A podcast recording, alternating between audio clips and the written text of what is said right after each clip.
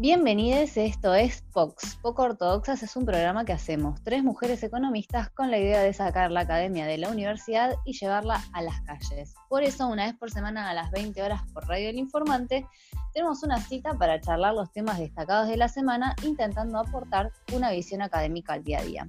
Este programa lo hacemos con Antonella Gerbaji. Buenas noches, Santo. Hola. Y con Ana Laura Jaruf. ¿Cómo estás, Ani?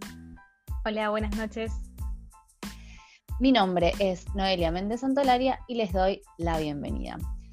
Para la consigna del programa de hoy les traemos la tragedia de los bienes comunes, que es un dilema descrito por el ecologista perdón, Garrett Harding en 1968, en donde un conjunto de individuos que actúan de manera racional, con su interés personal en mente, termina por destruir un recurso compartido ilimitado, que es este bien común, aunque a ninguno de ellos les convenga que ese bien se destruya.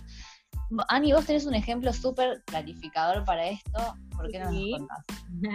Sí, porque si bien esto, digamos, tiene que ver, es, es, una teoría ecologista, llamémoslo, pero yo enseguida lo que primero que pensé fue en el dólar, ¿no? Porque esta cosa de que están yendo todos a comprar dólares, porque es el beneficio propio, que es poder ahorrar en una moneda dura, llamémoslo, pero bueno, se termina ejerciendo tanta presión sobre el tipo de cambio, sobre el Banco Central, que se terminan tomando medidas como las que se tomaron la última semana y las que eventualmente se pueden llegar a seguir tomando la semana de acá a fin de año, llamémoslo.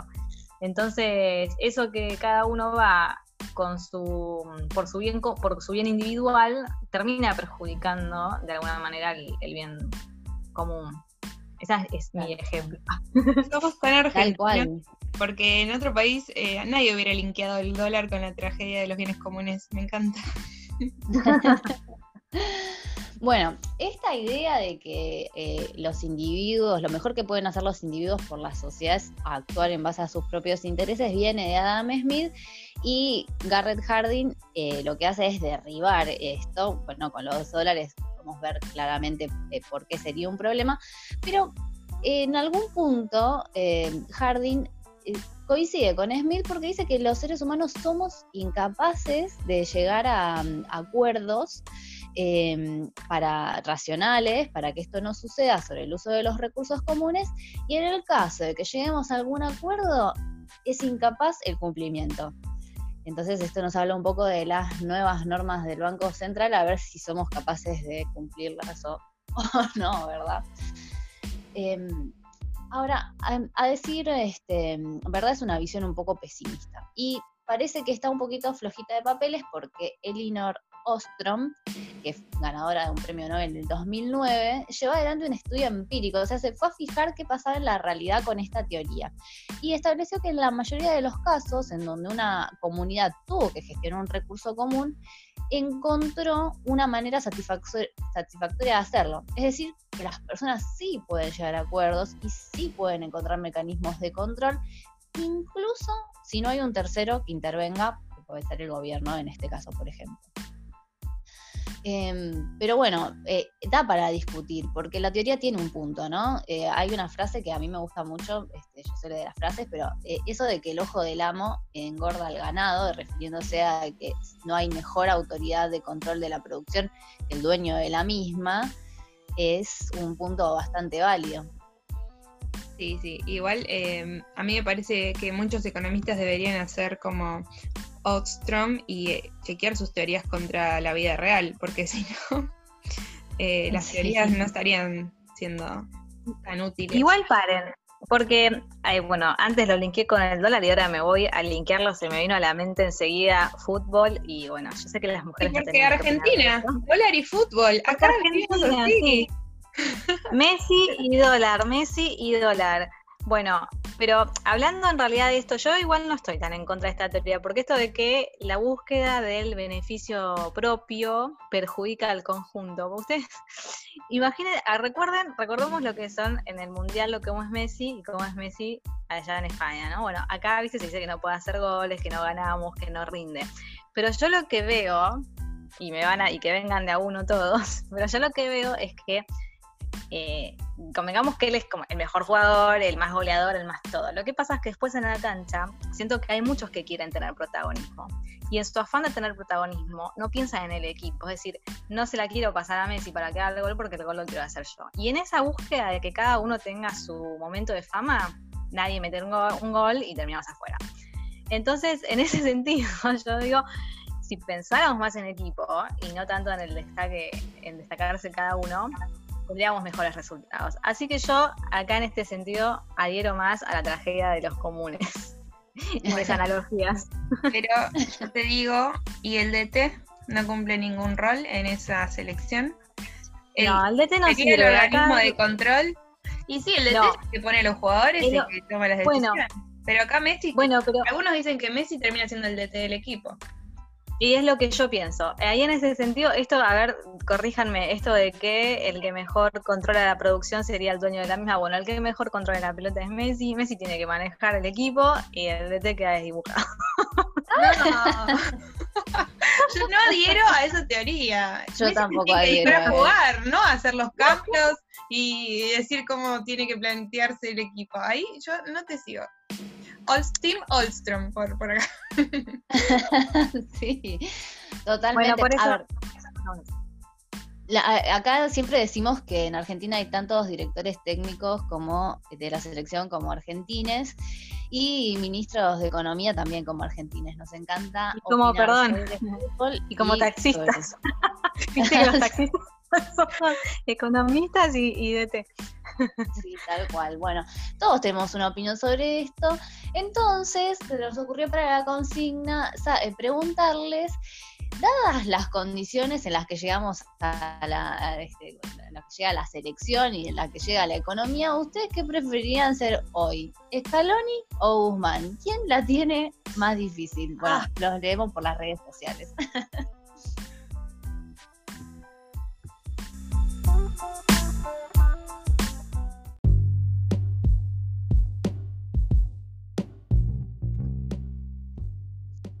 Y hablando entonces de si se juega, cada uno juega su propio partido o estamos en un equipo, y yo sigo con las metáforas futboleras, eh, damos inicio al tema de la semana que tiene que ver obviamente con el dólar, del cual también vamos a hablar en la segunda parte con nuestro entrevistado Guido Lorenzo, que le mandamos un beso grande, es un ídolo. Em, hace unos días Guzmán había dicho que no iba a haber modificaciones en el tipo de cambio, que el dólar estaba ahí como estaba y estaba bien, y a los dos días el Banco Central salió con los tapones de punta y dio una serie de medidas eh, bastante fuertes que dieron mucho que hablar. Bueno, como para hacer un breve resumen, Además de pagar el 30% del impuesto país por las compras de dólar ahorro que, veníamos haciendo, ahora se agrega además como adelanto de impuesto a las ganancias o bienes personales un 35%. Además, y esto también es súper fuerte, se excluye como compradores a aquellas personas que refinanciaron sus tarjetas de crédito o que tienen créditos UVA que también fueron eh, objeto de algunos beneficios, si se quiere, que se dio debido a la pandemia. Ahí puedo, ¿puedo comentar una indignación. que esto es como que te cambian las reglas del juego a la mitad del juego, porque vos hiciste tu refinanciación de tarjeta, ponele hace meses, quizás ni te preguntaron si la quería financiar, refinanciar como pasó en la pandemia, a mí me la refinanciaron sin que yo quisiera, y ahora no me dejan comprar dólares, a mí nadie, cuando lo refinancié nadie me dijo que después iba a tener esta consecuencia, es como que legislan para... Igual, no, igual, perdón, ahí voy a hacer dos comentarios. Primero, se lo, refinancian a aquellos que tienen saldo, o sea, todos sabíamos que se iba a refinanciar y si vos cancelabas te evitabas esa, la refinanciación. Pero por otra parte, a mí lo que no me parece mal, porque yo sé que hubo mucho debate con esto, vos imaginate que el gobierno está eh, financiando ¿no? El hecho de que uno durante tres meses no haya pagado la tarjeta porque, bueno, se bajaron los ingresos, el coronavirus, la incertidumbre. Entonces el Estado estaba financiando eso y yo quizás me aproveché de esa financiación para tener un saldo positivo en mis ahorros y fui a comprar dólares. Entonces, de alguna manera, es como que el mismísimo Estado está financiando lo que a su vez le hace mal, que es que vayamos todos a comprar dólares. Entonces yo, analizándolo así, no me pareció mal. ¿Y lo de los créditos, Uba? Los, los créditos UVA es lo mismo, porque entiendo que el problema no es el crédito en sí, sino que también hubo una refinanciación, ¿no? En realidad hubo un congelamiento de cuotas, pero... Bueno, un congelamiento. Entonces, lo que quiero decir es esto, como que el Estado al congelarte las cuotas y al refinanciarte las tarjetas, te está dando una ayuda, ¿no? Digamos que la, la está pagando, llamémoslo el Estado y que a su vez por esa ayuda vos quizás vas y compras dólares, entonces para ellos, a ellos no les conviene en este escenario. Entonces yo lo que entiendo es eso, yo, lo, yo lo, analizo así y en ese sentido no me parece tan mal. Bueno, entiendo tu punto y me parece que el gobierno debería comunicar como vos estás comunicando, Ana, porque así queda mucho más claro. De verdad. Bueno, yo estoy a disposición. a ver, eh, señor Guzmán, si atiende el teléfono, porque el gobierno no lo explicó así. Y la oposición también se usa de eso, de esas herramientas para ir en contra de ellos también.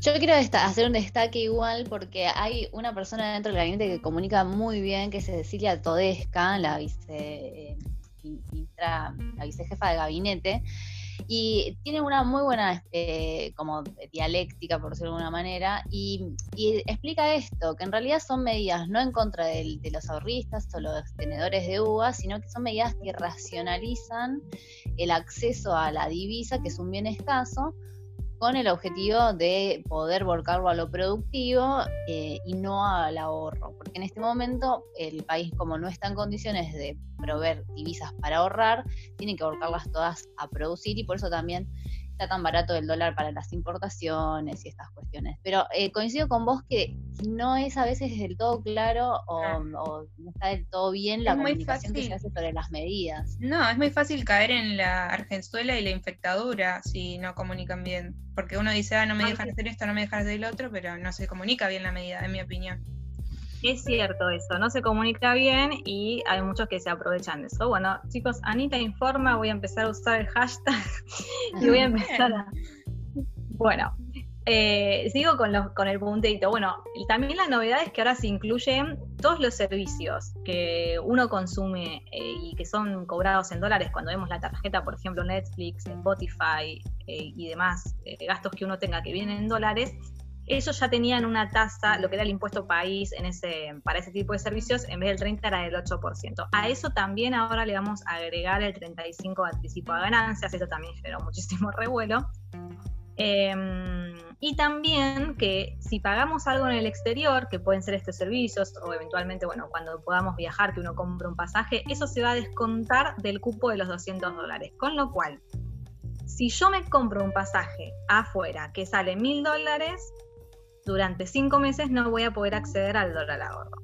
Y acá sí que va a ser un comentario que, está bien, yo entiendo lo mismo, ¿no? Que ellos están buscando que haya menos compradores. Pero bueno, en ese caso, cuando se empiece a poder viajar y que a pesar de todo esto yo creo que la gente va a aprovechar, si a mí no me dejan hacer eso, yo entonces sí o sí tengo que ir al informal, digamos, porque uno cuando viaja, además de pagar el pasaje y pagar algunas cosas con tarjeta, también necesita llevarse un poco de dinero en efectivo. Em, pero yo creo que a ellos no les molesta que vayas al informal.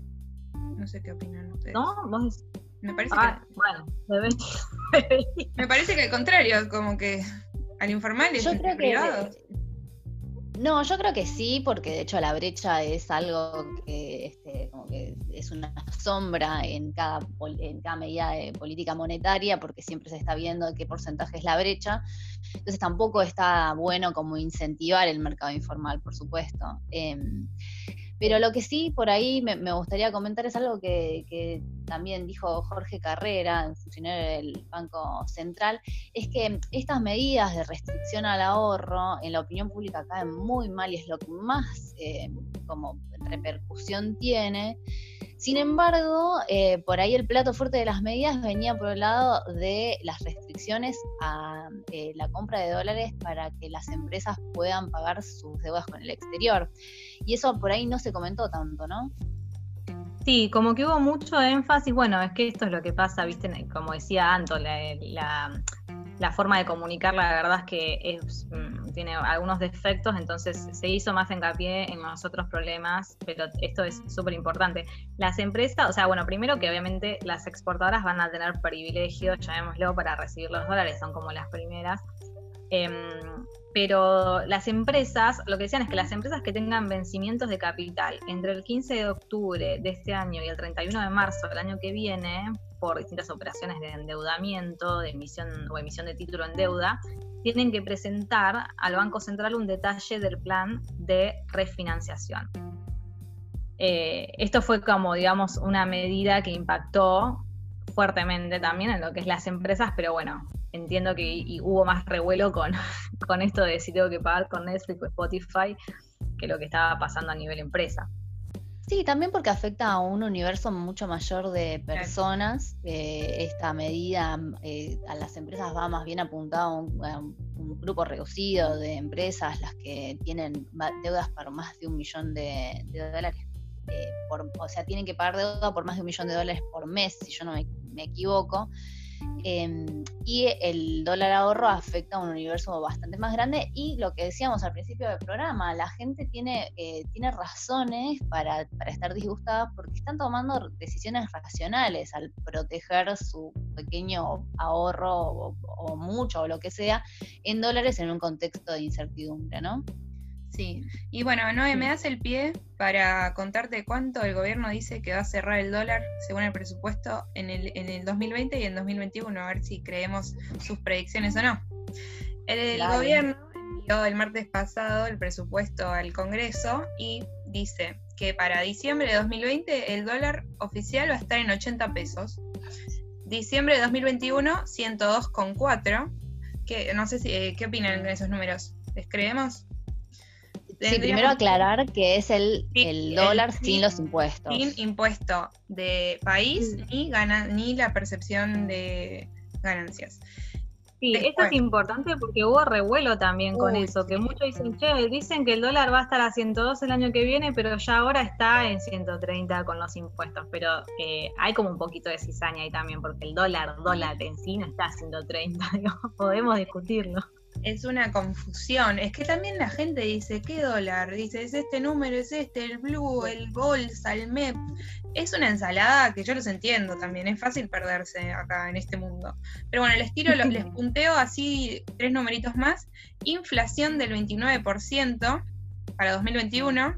Este año cerraríamos con una inflación del 32%, un crecimiento, escucharon bien, el año que viene en 5,5, este año cerraríamos con un decrecimiento del 12% y un déficit del 4,5 para el 2021, sin contemplar la pandemia, estos números de déficit. ¿eh? Si hay pandemia, este número sabemos que no creemos que se cumple. Así que ahí les punteé los principales puntos del presupuesto 2021. Bueno, perfecto si están de acuerdo, entonces pasamos a la siguiente sección, ¿no? Vamos.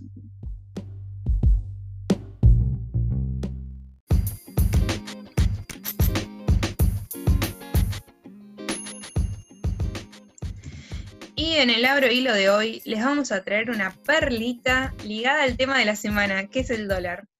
El protagonista de esta semana es el periodista reconocidísimo, Eduardo Feynman, Eduardo Feynman es un abogado, periodista, analista político y presentador de radio y televisión. Seguramente todos los oyentes lo van a conocer.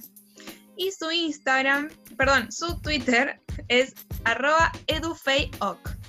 Estén atentos a este, a este Twitter de edufeyoc porque saca muchos tweets bastante picantes que está mejor, eh, les recomiendo que tengan el ojo en ese, en ese Twitter. Y en Pox ya lo estamos monitoreando, así que hoy lo, vamos a analizar un poquito a edufei. El periodista es muy activo en Twitter, tiene 670 mil seguidores y hubo un tweet la semana pasada que destacó entre todos sus tweets porque fue el blanco de mucha, mucha polémica, levantó mucho polvo y voy a ir directo a ese tweet para que lo empecemos a analizar. Arroba edufeiok dice, el chelín somalí vale más que el peso argentino. Así estamos. Comillas, vamos a poner de pie a la Argentina, cierro comillas.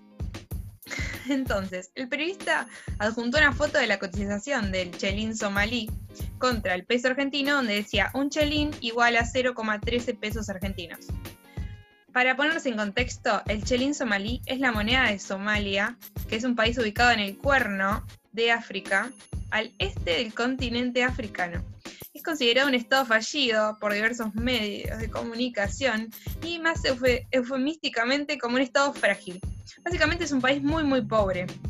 Feynman creyó que el chelín somalí valía más que el peso, pero no consideró que si en realidad la cotización es menor a la unidad de la moneda que queremos ver, es que esa moneda es más débil que la moneda que querés comparar. Entonces el precio le salió por la culata, digamos. Sí. Sí, convengamos, yo siempre dije esto y ahora, perdón, creo que vamos a perder oyentes, pero los abogados, por lo menos en el CBC, tienen que tener una, una matemática, una sola. Porque pasan estas cosas, o sea, uno es mayor a 0,13, entonces eh, la relación es exactamente inversa pero no se dio cuenta. No, no, no, no. Bueno, no, enseguida empezó. Todo, Twitter siempre está pendiente. Es una red social que no te deja pasar una, literal. Y nuestro invitado, invitado de hace unas semanas, Matías Ragnerman, no fue la excepción, ya que muy rápidamente le respondió a Edu y le dice, siguiendo la misma lógica de Feynman, podemos ver cómo el peso argentino vale más que el dólar. Es brillante. Pero no, no fue así. Después eh, hubo, otros, otros memes. Algunos comparaban la moneda del dólar contra la moneda venezolana. No sé si vieron este, esta comparación.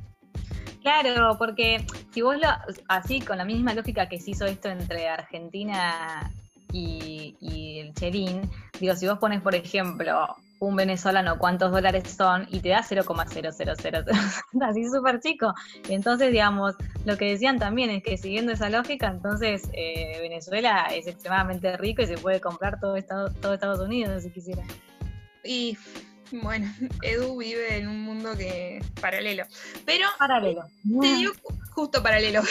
Pero él se dio cuenta y eliminó el polémico tweet minutos después de haberlo publicado. Pero ese, ese eliminar el tweet, ya había, ese tweet que eliminó ya había tenido miles de likes y retweets. El daño estaba hecho. Sí. Tal cual.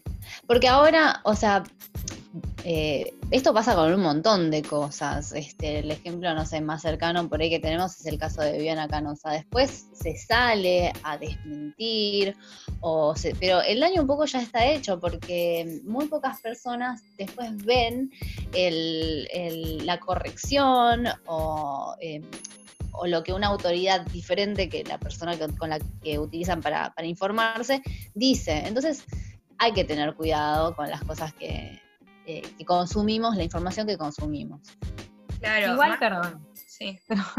no, porque yo entiendo esto de tener cuidado de, que la gente consume, pero esto es como yo no lo puedo tomar como un daño hecho porque era algo como súper básico y digo, una cosa, yo trato de diferenciar, una cosa es, por ejemplo, cuando cuando tiran fake news, como fue hace no hace mucho con, un chico que dijeron que estaba en el Estado, que, que cobraba, no sé, como 200 mil pesos, y al final parece que cobraba 20. Eh, eso es más difícil de comprobar, ¿no? Porque si, vos estás leyendo y te dicen, che, fulano cobra tanto, primero que, que me importa, pero ponele que me ofenda, Em, bueno, yo no puedo comprobar, digamos, cuánto cobra, pero esto era como que lo estábamos viendo todo, o sea, decía uno igual 0,13 pesos, entonces no lo puedo tomar como un daño, eh, ahí era un chiste, la verdad. Mira, te digo que para mí hay mucha gente que quizás se lo creyó, salió del Twitter y le dijo a la, a la mamá, che, ma, fíjate que estamos peor que Somalia, ¿entendés? Y esa le fue al verdulero y le dijo, che, vale menos el chelín somalí, bla. Yo no sé si tampoco hay tiempo de chequear toda la información que uno lee en Twitter y más cuando viene de un periodista que supuestamente no es alguien anónimo, que es un, troll que está diciendo esto, alguien que es conocido. La gente suele creerle más a un periodista que encima es, es como de renombre y a no cuestionar. y también existe mucho no cuestionamiento y la palabra, todo lo que está en las redes es palabra santa y no lo discuto y no lo busco, pero tampoco hay tiempo para chequear cada dato, me parece a mí. Valoremos el hecho de que se arrepintió y que puso la información correcta, a diferencia de otros. Ah. sí. Porque también un error lo puede tener cualquiera. Creo que yo lo pongo por ahí en, el plano más personal, porque uno tiende a.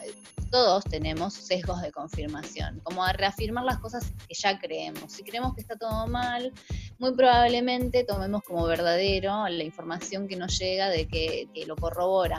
Y siempre está bueno escuchar otra campana, ¿no? Eh, hace como, como bien poner las dos voces en la, en la mesa. Igual yo, como les decía antes, o sea, en este caso no es algo, está bien, es algo que se dice, pero es algo que estábamos viendo todos porque la cuenta la había puesto. Por eso digo que eh, del esfuerzo que, va, nosotras quizás también como ya estamos con, con otro entrenamiento, llamémoslo, yo por lo menos todo lo que me dicen lo agarro con pinzas y trato de no repetir porque la realidad es que uno no sabe y siempre busco la forma de chequearlo. Y si no tengo ganas de chequearlo, porque a veces uno no tiene ganas, bueno, tampoco lo repito. Eso sería como un ejercicio sano para todos.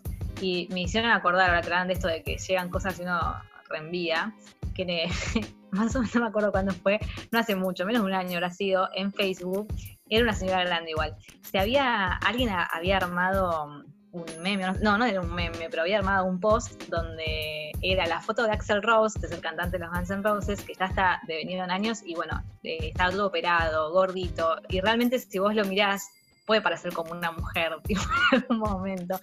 Y había un, un, post que decía que era la, no sé si la tía de Axel o de, de Kirchner, que era como que era alguien acomodada en el gobierno y empezó a divulgarse esa foto de Axel Rose diciendo que era alguien afín al kirchnerismo y que estaba cobrando un sueldo del Estado con los impuestos de todo y toda la indignación que Era una señora encima. Claro, porque, porque vos lo ves, era una señora, pero es Axel Rose. Y, y yo dije, pero es Axel Rose. y es como que, y, bueno, y uno viste que quizás está malentonado. Y, y todo lo que sea bueno para para hacer oposición viene bien. Y bueno, y se había dado así como que se habían. Era en Facebook. Eh, yo creo que en Twitter no dura dos segundos. ¿Viste? Porque hay como. Perdón, hay distintos públicos, vamos a decirlo, le tengo que decir. Eh, pero bueno. No te deja pasar una, eh, es verdad. Pero yo quiero cerrar como con esta reflexión de que cualquiera que tiene una cuenta de red social puede decir cualquier cosa sin chequearla y quizás miles de personas lo van a tomar como si fuera palabra santa. Puede que no, pero otros pueden que sí. Y es un poco la era de las fake news y la posverdad. Porque yo ahora puedo inventar eh, un dato inchequeable y quizás la gente me lo, me lo retuitea, como puede ser que esta señora Axel Rose era... Le puedo decir que se llama Rose, nomás como Rosa, y, y, digo que es una señora que cobra un plan y todo eso. Pero mm, quizás alguien sí lo va a descubrir, pero el daño quizás ya se hizo.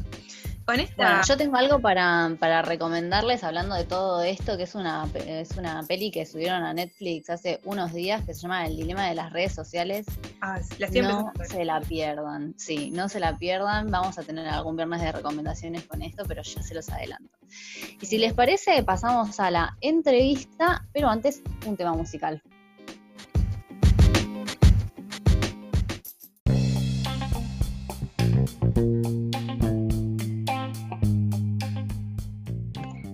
Bienvenidos al segundo bloque de POX y en esta oportunidad estamos con Guido Lorenzo, que es socio y director de la consultora LSG y también es profesor en la UBA. Buenas noches, Guido, ¿cómo estás? Hola Ana, ¿cómo te va? ¿Cómo les va? Muy bien, gracias por haber aceptado esta invitación, especialmente en esta semana tan turbulenta en el mercado cambiario.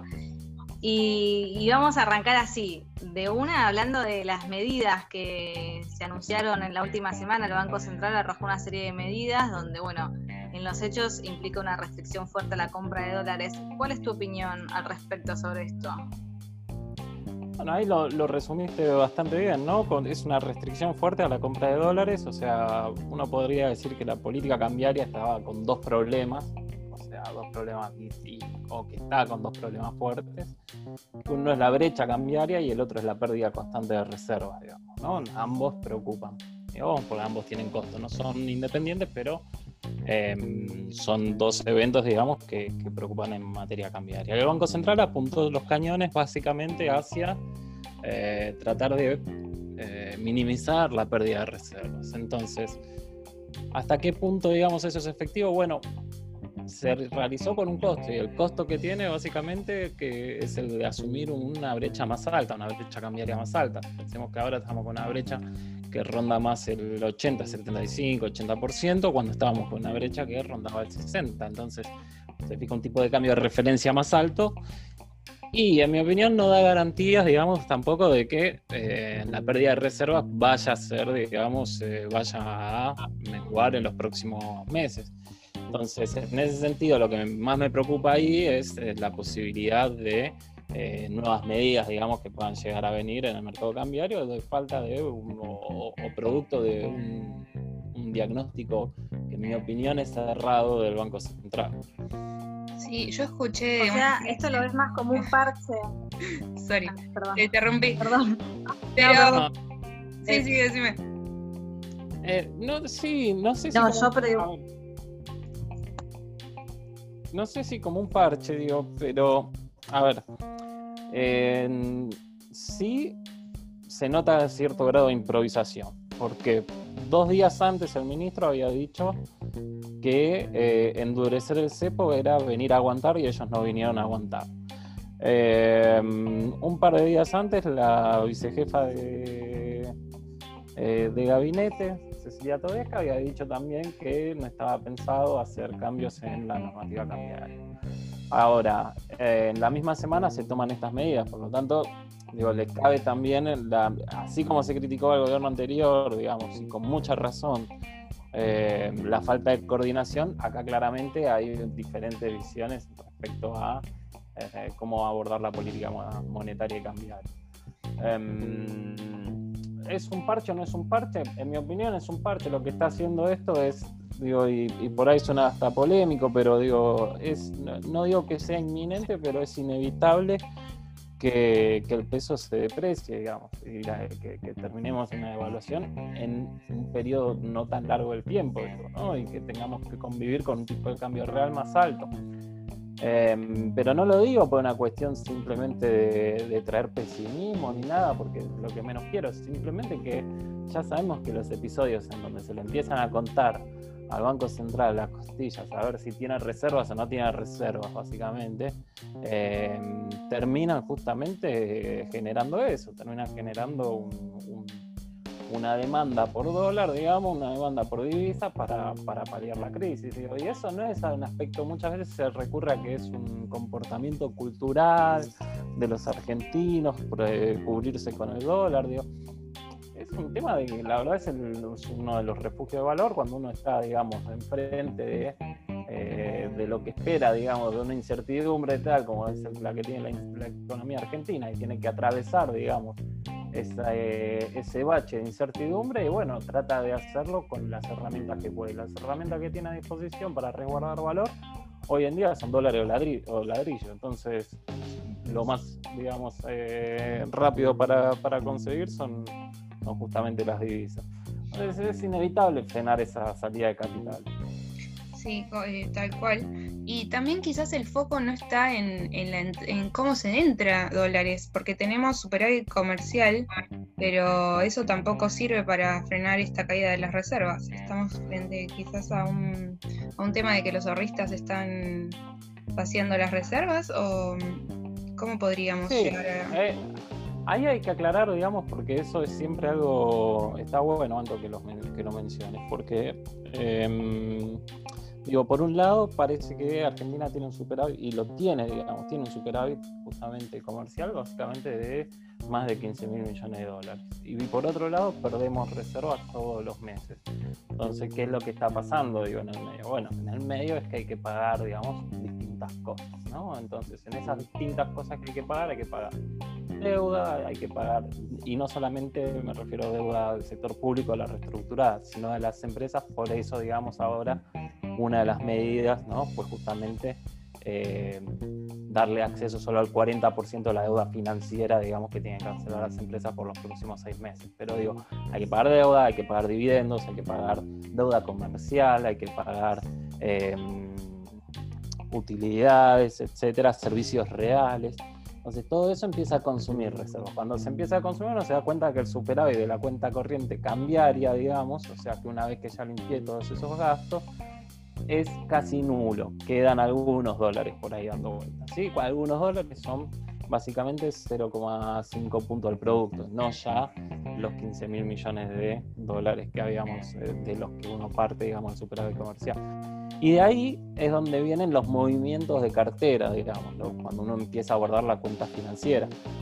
Entonces ahí cuando uno mira la cuenta financiera es, es, un enfoque completamente distinto y acá también es, me parece importante resaltar lo siguiente, siempre es una relación entre cantidad de pesos y cantidad de dólares, digamos, ¿no?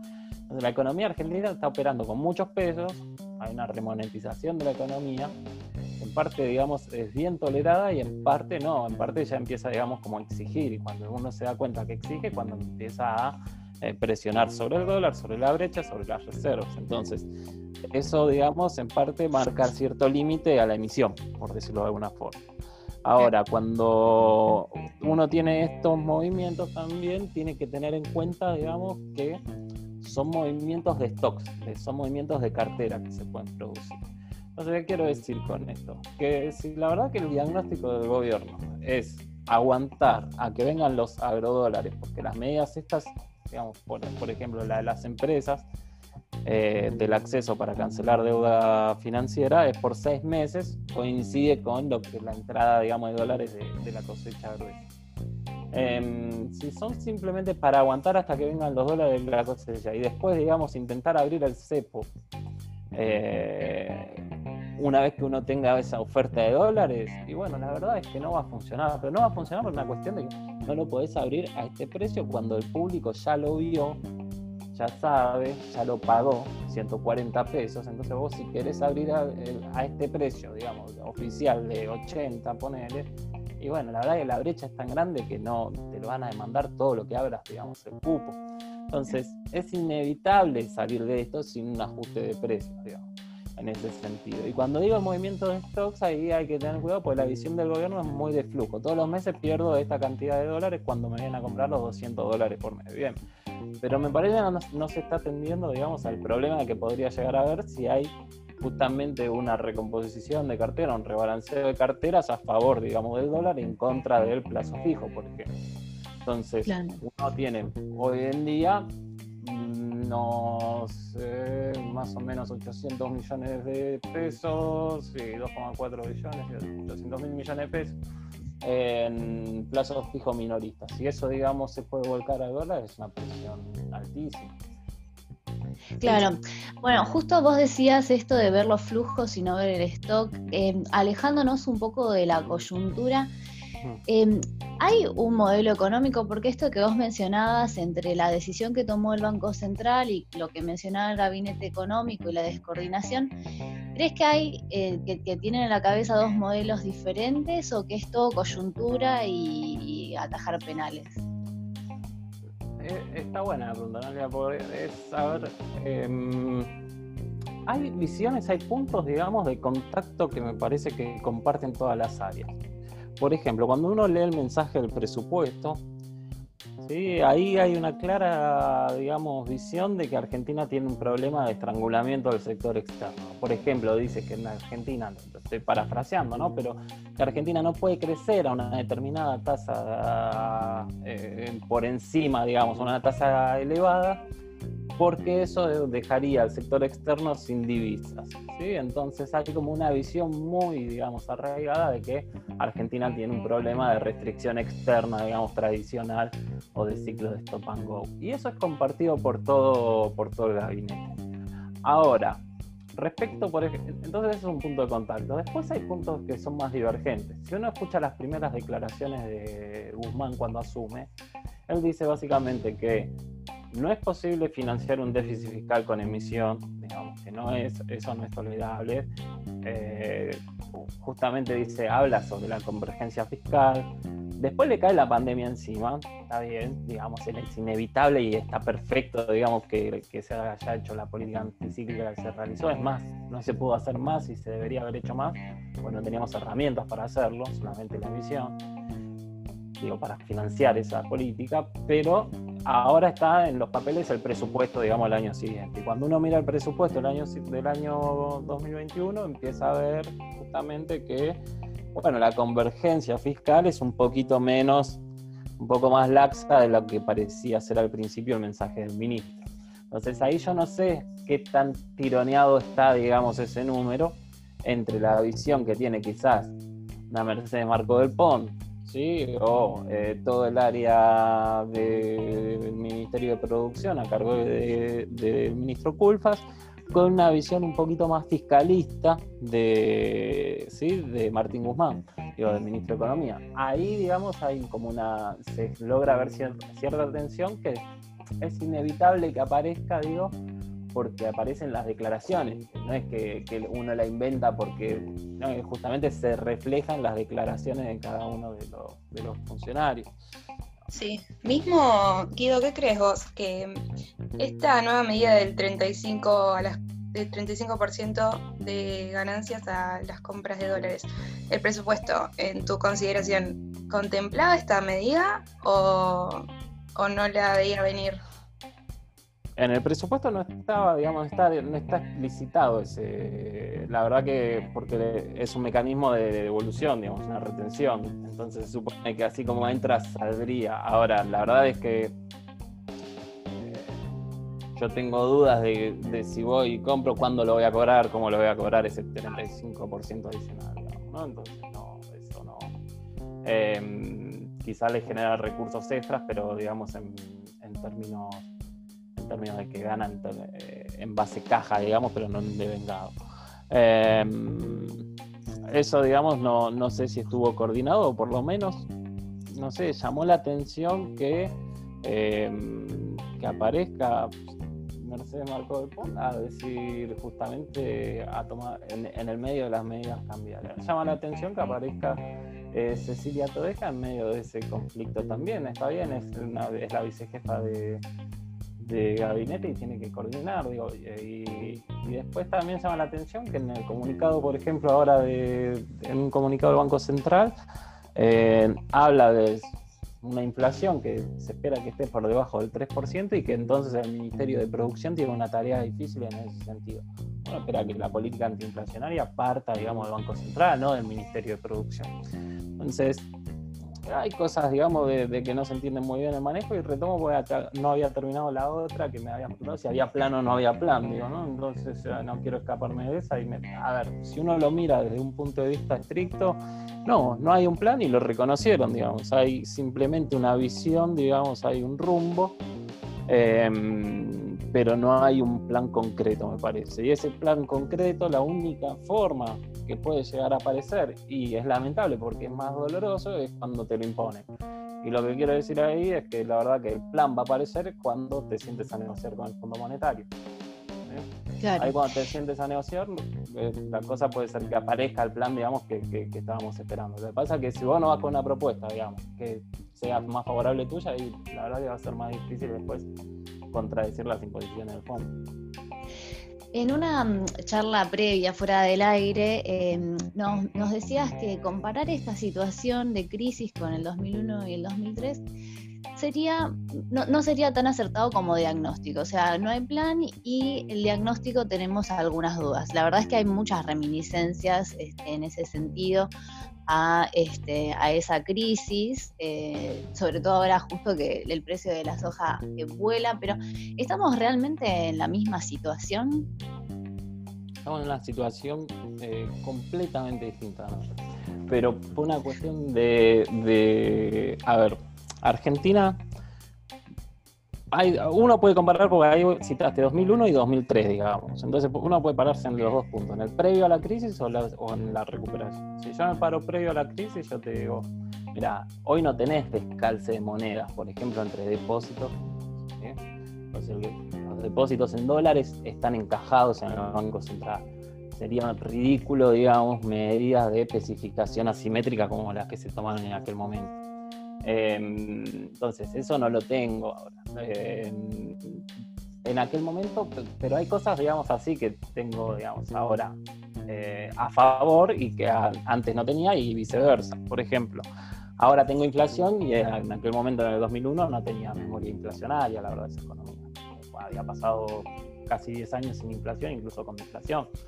Em, entonces el contexto es muy diferente y digo, muy distinto también a nivel global. Digo, eh, Argentina después, cuando se recupera, digamos, termina devaluando la moneda y en el 2003 ya se, para, digamos, para la recuperación, encuentra un mundo en donde China está creciendo al 14% y hoy China crece con suerte al 2%. Eh, un mundo pujante con materias primas y commodities, que como bien decía, la soja, digamos, está subiendo, pero digamos, la soja está cerca de, uno puede, digamos, esperanzarse con que llegue a los 400 dólares, pero no, está a los 600 dólares que, llegó a estar. Em, y una economía china que es la que explica buena parte del crecimiento a nivel global. Eh, casi un tercio del crecimiento global está explicado, digamos, por la economía china o por su tamaño simplemente, que ya tiene un plan, digamos, de, uno puede decir, de aterrizaje suave, digamos, de su economía, en donde ya no crece al 14, sino que su aspiración es crecer al 7%. entonces es un mundo distinto. Pensemos que en aquel momento Argentina crecía, en el 2003, al 10% con 5% de inflación recuerdo, ahí en el año 2003. Digamos, esos eran los números anualizados del, último trimestre de 2003. Y hoy la economía está completamente estancada y con inflación, digamos. ¿no? El fenómeno, el bicho que tenés que abordar es, diferente. Lo que sí perdón, pero ahora que mencionas todo esto, porque puede ser, vos eh, al principio también hablabas de que Alberto tenía un error de diagnóstico, bueno, no sé si Alberto o todo el equipo, un error de diagnóstico. Mm. Tiene que ver un poco con que están o sea, están como recordando la mejor época de, del kirchnerismo post crisis o en la recuperación en ese momento. Uno cuando lo escucha Alberto Fernández y lo escucha, digamos, en el Council of Americas o lo escucha en, eh, en o lo escucha siempre, él remite a la situación del 2003 acá vinimos con Néstor y, y, empieza a dar el discurso. y asemeja todo el 2003, en donde hay algunos puntos de contacto, obviamente, en donde dice, bueno, eh, se soluciona el problema de la deuda, por ejemplo, y ahí se esperanza, como salió a declarar y dijo, ahora tenemos el camino libre para crecer. En aquel momento era cierto, uno tenía, resolvía el problema de la deuda, digamos, que era lo más conflictivo, y crecía por dos canales con dos, digamos, aceleradores que eran básicamente el gasto público y, em, y el tipo de cambio real hipercompetitivo que generaba, digamos, un excedente de divisas, no como ahora, digamos, un faltante de divisas. Em, una situación de superávit fiscal en aquel momento que hoy tiene déficit fiscal. Entonces me parece que en el diagnóstico de Alberto Fernández está en la cabeza, digamos, ese romanticismo por tratar de parecerse, digamos, al, del 2003, pero en un contexto con muchas menos herramientas, mucho más acotado. Claro. Eh, Guido, te hago otra, otra pregunta volviendo al tipo de cambio. Eh, notamos en algunas declaraciones que mencionabas la conveniencia de poner el tipo de cambio más alto. Eh, ¿Cómo crees que esto impactaría en la dinámica de precios? ¿Crees que puede haber como una forma de evitar el desenlace inflacionario? Y también, eh, otra, la última, así no se hace muy largo, pero ¿crees que este nuevo impuesto va a, a acelerar la inflación, el 35 sobre el dólar? debería, digamos. El 30, empiezo por la última. El 35 sobre el dólar, digamos, no debería, en un primer momento no hay fundamentos objetivos, digamos, para eso. Eh, porque la verdad que todo lo, digamos, el traspaso que se hace generalmente de los, del tipo de cambio a precio está mediado por el comercio. Esa mediación del comercio, digamos, sigue operando al tipo de cambio oficial, por lo tanto, digamos, no debería trasladarse, digamos, al mercado de bienes y servicios. Ahora, siempre está el que, digamos, ya sea que porque se aviva o se quiere aprovechar o porque, digamos, está en una situación de incertidumbre y no sabe si mañana van a subir más los precios y por lo tanto se quiere cubrir y fijar precios más altos. Hay dos cuestiones que lo frenan eso. Primero que la gente tampoco, digamos, ya fue aprendiendo con el tiempo, ya estamos con cierta gimnasia a convivir con inflación y sabemos que hay cosas que se convalidan y cosas que no. Y otra cosa es la recesión, digamos, una economía que está con más de 15 puntos de desempleo difícilmente uno pueda, digamos, aprovechar sin tener, fijar markups más altos, digamos, por decirlo de alguna manera. Em, y lo otro que me decías es, sí, cómo paliar los costos de una, de una, de una devaluación. La conveniencia de operar con un tipo de cambio más alto es básicamente darle, digamos, recuperar el acelerador que perdimos en aquel momento, que era el, tipo de cambio competitivo. Em, obviamente tiene costos, va a tener costos inflacionarios. Ahora, el tema es si yo los puedo evitar o no los puedo evitar y cómo, digamos, los puedo atajar o no. Entonces, si no lo puedo evitar y el tipo de cambio en algún momento se va a tener que corregir, bueno, es mejor que la transición, digamos, esa sea ordenada. Y ordenada quiere decir que, que hace una semana vos podías devaluar a un nivel de 130 y por ahí el tipo de, cambio convergía a un nivel de 100. Hoy ya cuando devaluás tenés que pensar en un tipo de cambio de 140 y te converge a 120. Entonces no es gratis, no son gratis las medidas que uno va tomando en el medio. Donde me parece que abordar la cuestión de fondo, digamos, ¿sí? y no tratar de aguantar lo inevitable, bueno, tenés ahí un tema de que vas a terminar yendo a algo más desprolijo, digamos. Y eso más desprolijo implica más pobreza, más inflación, más desempleo seguramente. Ahora, eh, definitivamente la devaluación va a tener sus costos. También está para explorar la alternativa, digamos, que no que, se podría haber hecho antes, me parece hoy ya es tarde, eh, más a principio de año quizás, que era el desdoblamiento. El desdoblamiento cambiario podría haber funcionado teniendo un dólar comercial que funcione a los niveles actuales oficiales, digamos, y un dólar eh, financiero que, bueno, que, vaya, digamos, a donde lo lleve la oferta y la demanda. Ese mercado libre también se podría, ese esquema, digamos, se podría también eh, pensar, digamos. No, yo no, no, hoy en día no estoy tan convencido, me parece que en, en el pasado podría haber funcionado un poquito mejor, en el pasado reciente. Claro.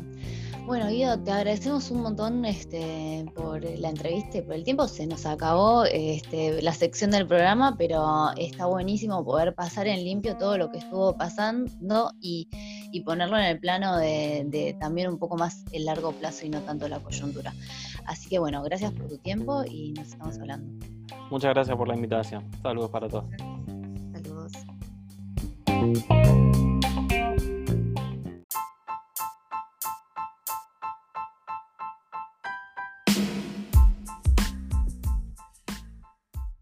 Llegamos al final de este programa y nos olvidamos, chicas, lo más importante, ayer fue el día del economista, fue nuestro día. Sí. tarde, pero feliz día, feliz día a todos los economistas que han pasado por Vox, a los que van a venir y a los que leemos mucho en Twitter, que a pesar de que todavía no los invitamos, ya tenemos una lista, ¿no, chicas? De, todos los que queremos, pero no nos da el tiempo. Y a nosotros, vamos a tener... no nos olvidemos de nosotras. y a nosotras. Bueno, Anto, ¿dónde nos pueden seguir? ¿Dónde nos pueden escuchar? Nos siguen escuchando en Spotify como Vox Poco Ortodoxas, en YouTube como Poco y Más Ortodoxas, suscríbanse al canal y en las redes seguimos la charla por Twitter como Poco y Más Ortodoxas y, e Instagram también Poco y Más Ortodoxas. Excelente. Bueno, chicas, les dejo un beso grande y a todos nuestros oyentes también y nos vemos la próxima. Hasta la semana que viene.